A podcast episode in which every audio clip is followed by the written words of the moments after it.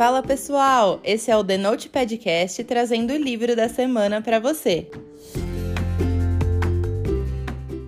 Essa semana o episódio tem participação mais do que especial do meu digníssimo marido. Fala galera, eu sou o Vitor, sempre gostei muito de ler, mas costumo ter mais contato com livros e artigos da minha área, né, profissional, sobre exercício físico, comunicação, mindset. Mas esse livro eu li Verity, né, a pedido da KT, para fazer a triagem, já que ela é meio medrosa. Foi o primeiro thriller psicológico que eu li e gostei bastante. Foi uma experiência muito interessante. O livro dessa semana é o Verity, da Colleen Hoover. Esse livro é o primeiro thriller psicológico da Colleen e ele foi finalista do prêmio Goodreads de melhor romance em 2019. E ele é mais um dos livros dela que ficam estrelando as maiores listas de best-seller mundiais. E é aqui que vocês devem estar se perguntando: ué, que estranho, um thriller aqui no The Note Podcast? pois é, realmente eu tenho que confessar que esse é um gênero que foge bastante da minha zona de conforto, por eu ser um pouco medrosa. Eu resolvi ler Verity depois de um montão de pessoas me mandar mensagem falando sobre ele. De verdade, eu perdi as contas de quantas indicações eu recebi. Mesmo com todo mundo falando que era bacana, eu pedi pro Vitor ler antes de mim, porque ele me conhece super bem, né? Eu queria saber se ele achava que eu conseguiria encarar. Foi aí que ele leu o livro e falou: Amor, pode ler que você não vai se arrepender. E eu tenho que admitir que não só o Vitor, mas todas as pessoas que me indicaram esse livro estavam cobertas de razão. Que livro, meus amigos, que livro! Depois que eu li, eu falei pra KT: dá uns medos, tipo no filme de terror. Quando a Annabelle tá num lugar, depois ele aparece num lugar diferente. Exatamente, algumas cenas são sustos bem assim mesmo. Esse livro aqui, ele conta a história da Verity, que é uma escritora extremamente bem-sucedida e quando ela está no auge da carreira, ela sofre um acidente trágico que deixa ela sem condições de continuar escrevendo. É aí que a editora responsável pela série de livros em que a Verity estava trabalhando resolve contratar uma coautora para ajudar a terminar a sequência de obras que a Verity iniciou. Essa coautora é uma escritora praticamente falida que se chama Lowen. Ela não gosta muito da fama, então ela resolve aceitar a proposta assinando os livros com um pseudônimo. Para ajudar no processo criativo, a Lowen vai passar uns dias na casa da Verity, com ela, o marido e o filho, e com acesso total ao escritório da autora. E é no escritório que a Lowen encontra um manuscrito de uma espécie de autobiografia escrito pela Verity, onde ela conta desde o início do relacionamento dela com o marido, Jeremy, e passa pelas tragédias com as filhas do casal até um pouco antes do acidente de carro. Quanto mais tempo a Lowen fica na casa, mais envolvida com essa trama complexa e perigosa ela fica. Quando ela se vê emocionalmente envolvida com o Jeremy, ela precisa decidir entre contar para ele sobre a outra perspectiva da personalidade da esposa ou manter sigilo sobre o manuscrito da Verity. Esse livro já começa deixando a gente perplexo logo na primeira cena. Ele não tem partes mornas e a gente não sofreu com trechos monótonos em nenhum momento. Ele é daqueles livros eletrizantes do início ao fim. Nas cenas de maior ação, suspense, a gente fica ansioso para ler, quase atropelando as palavras para saber o que vai acontecer. Nossa, sim, também aconteceu comigo. Verity é escrito em primeira pessoa e ele intercala capítulos do manuscrito escrito pela Verity com capítulos narrados pela Lowen. Até a fonte da letra muda de um capítulo para o outro e a diferença da personalidade entre as personagens é notável. É incrível ver a forma como a Colleen joga com as palavras.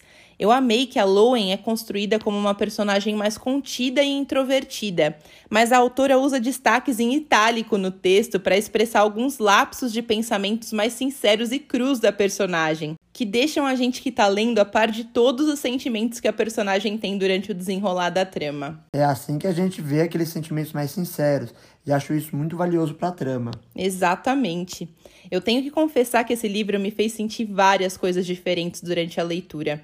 Eu senti nojo muitas vezes, eu fiquei perplexa de verdade com os acontecimentos em muitas cenas. É, realmente tem umas passagens bem perturbadoras que deixam a gente de queixo caído. Nossa, sim. Diversas vezes durante a leitura eu percebi que eu estava prendendo a respiração de tanta apreensão com as cenas que a Colleen estava descrevendo.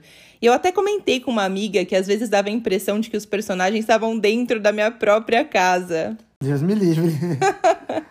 Mais uma vez, eu quero frisar aqui o quanto a Corro é uma autora sensacional. Ela tem esse poder de conduzir o leitor pelas cenas e despertar emoções intensas na gente durante a leitura. Como vocês bem sabem, thriller psicológico não é um dos meus temas preferidos. Eu prefiro livros um pouco menos densos e mais leves. E a coisa mais surpreendente para mim foi Verity entrar pro meu top 10 de livros preferidos da vida, mesmo sem eu ser tão fã do gênero. A notícia boa para você que, como eu, também ama um romance, é que esse livro aqui tem boas pinceladas do assunto que fazem a gente se envolver ainda mais com a história. Inclusive tem cenas bem picantes por isso é importante frisar aqui que a classificação indicativa do livro é para maiores de 18 anos. É verdade. A minha nota para esse livro é 10. Só porque eu realmente não posso dar 11, porque ele é realmente maravilhoso. E aí, amor, qual que é a sua nota para esse livro? A minha nota também é 10. Um livro que te prende do início ao fim. Eu que tenho uma rotina super corrida e só lia antes de dormir à noite, tinha que forçar para parar de ler. Às vezes eu tava olhando no relógio e era uma e meia da manhã. Esse livro tem suspense daqueles que deixam a gente sem respirar, mas sem ficar esticando o chiclete a ponto de tornar a experiência em algo forçado, sabe? A Colin cria picos de tensão na narrativa que deixam a gente preso no livro, sem querer parar de ler até saber o que vai acontecer. O plot twist do final do livro é realmente inacreditável e faz a gente terminar de ler de boca aberta. E eu que achei que tinha sacado o desfecho no meio do livro, quebrei a cara. Pelo menos você achou que sabia o que ia acontecer. Eu fiquei sem saber durante toda a leitura. Esse livro aqui me deixou confabulando vários possíveis finais de uma forma que nenhum outro livro nunca tinha me feito fazer. Então, se eu posso te dar uma dica, essa dica é: leia esse livro. Até eu, que sou a maior medrosa que eu conheço, consegui amar a Verity. Ele é muito bom mesmo. Em julho do ano passado, a Colin postou uma foto no Instagram dela com o título de um livro em que ela estava trabalhando. E o nome desse livro era Creel, exatamente como o nome do filho da Verity. Isso bastou para todos especularmos sobre uma possível continuação de Verity. E eu tenho que dizer que eu já tô animadíssima. É, essa história ainda vai dar muito pano pra manga. Nossa, sim. O Victor falou uma coisa que faz muito sentido, que reforça a nossa teoria da continuação. O nome do livro, Crio, remete ao mesmo tipo de nome que ela deu para Verity, usando o nome de um protagonista. Por isso, eu acho que é bem provável mesmo que em breve a gente tenha a continuação desse livro perfeito sem defeitos. Na verdade, eu acho que vai ser mais um spin-off do que uma continuação. Mas por enquanto só ficamos especulando e esperando ansiosamente. É, exatamente. Eu li esse livro aqui na versão física e eu paguei R$ 31,89 na Amazon. Corre que ele ainda tá na promo. Agora vem a parte com spoiler, e se você não quiser saber os detalhes específicos do livro, é melhor a gente dar tchau por aqui. Depois que você lê, me conta o que você achou. Depois de bastante gente falar para mim que esse livro era incrível, eu resolvi pedir para o Vitor ler. E mesmo com a rotina corrida dele, ele leu super rapidinho. Ele me deixou bem tranquila em relação ao medo que eu pudesse sentir durante a leitura, então eu comecei o livro bem confiante. É, eu te conheço, sabia que você não ia ficar muito impressionada não ia ficar como ficou quando assistiu Invocação do Mal. Realmente, eu nunca me recuperei desse filme. o problema é que logo na primeira frase do livro a gente já começa com um cérebro explodindo bem na nossa cara. E eu já fiquei super impressionada com a situação logo de cara. Eu realmente não esperava que já fosse começar assim. Essa parte mais sangrenta termina por aí. Depois é mais o suspense psicológico mesmo. Verdade, ainda bem. aí a gente teve uma pausa para respirar com a mudança da Loen para Vermont e tal. E aí vem aquela cena da Verity fazendo contato visual com ela na varanda. Cara, isso me chocou de verdade. Parecia que ela tava aqui na minha casa me olhando e eu me arrepio só de lembrar. Achei muito boa a forma como a Colleen comparou esse contato visual com a Mona Lisa. Nossa, assim, que desespero foi ver a Loen fugindo dos olhos da Verity, sem conseguir se desvencilhar daquela aura sinistra. Foi aí que veio a cena em que o Crio dá tchauzinho pra mãe na janela. E lá vou eu de novo me borrar de medo. É, nessa hora, cheguei até a pensar que íamos ter algo sobrenatural no livro. Por isso nem comentei nada com você, pois sabia que se tivesse algo sobrenatural você não ia querer ler. Não mesmo, ainda bem que não teve nada. Todas as vezes que a Loen ia até o quarto da Verity para conferir o estado dela, eu ficava tipo, por favor, não vai lá, sai dessa casa, por favor. Ainda mais depois que subiu uma faca dentro daquele quarto. Pelo amor, eu tava em choque. Subir a faca já é mais tenso mas tenho certeza que a Colin fez de propósito, pra gente ficar mais apreensivo do que poderia acontecer naquele quarto. Nossa, verdade. Essa Colin gosta de ver a gente sofrer. Uhum. Quanto mais a Lowen lia daquele manuscrito, mais eu ficava com nojo da Verity, Que mulher desprezível! Foram várias cenas realmente impressionantes que me fizeram questionar várias coisas. Inclusive, um dos desfechos que eu pensei que fossem possíveis era que o Jeremy estava mancomunado com a Verity nesse jogo, armando para que de alguma forma eles fizessem mal para Lowen.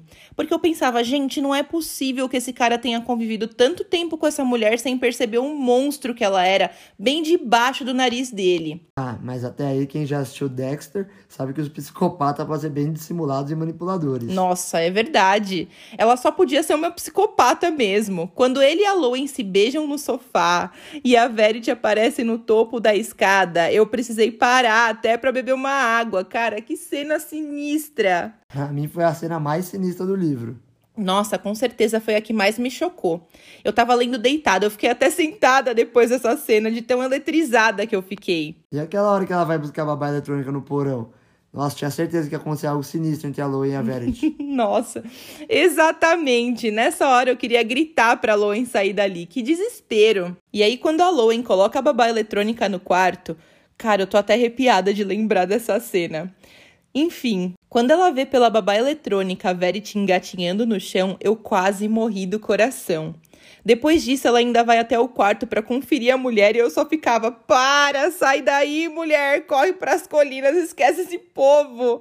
Foi muito chocante mesmo e eu não sei exatamente explicar o que eu senti com a cena da morte da Verity. Eu não digo que foi satisfação, porque aí a pessoa sinistra seria eu e não ela, né? Mas eu tava pronta para passar meu pano ali pros dois, menos um monstro no mundo. Adeus, Verity. Eu já achei um pouco demais matar a Verity. Mesmo com todas as coisas horríveis que ela fez, mas justiça com as próprias mãos nunca é o caminho certo, né? Não, pensando friamente assim, realmente você tem razão. Mas ali no livro eu só queria vê-la pagar pelas atrocidades que ela cometeu contra os filhos. Mas ver o conteúdo daquela carta no final e a Colin terminar o livro com aquela pergunta, com certeza acabou com todas as convicções que eu tinha.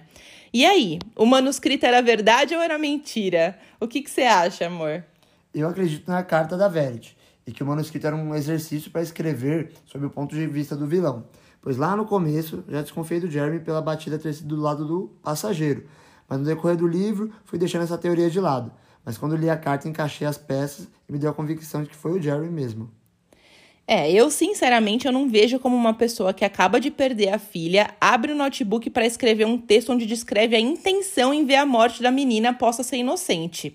De verdade, eu ainda acredito que o manuscrito era a parte verdadeira, mas mesmo que não fosse, meu pano tá prontíssimo para passar pro Jeremy. Mesmo sabendo de tudo que estava escrito naquela autobiografia, ele precisou de três tentativas para matar a esposa. Se ele fosse uma pessoa ruim, ele teria matado logo de primeira, com convicção.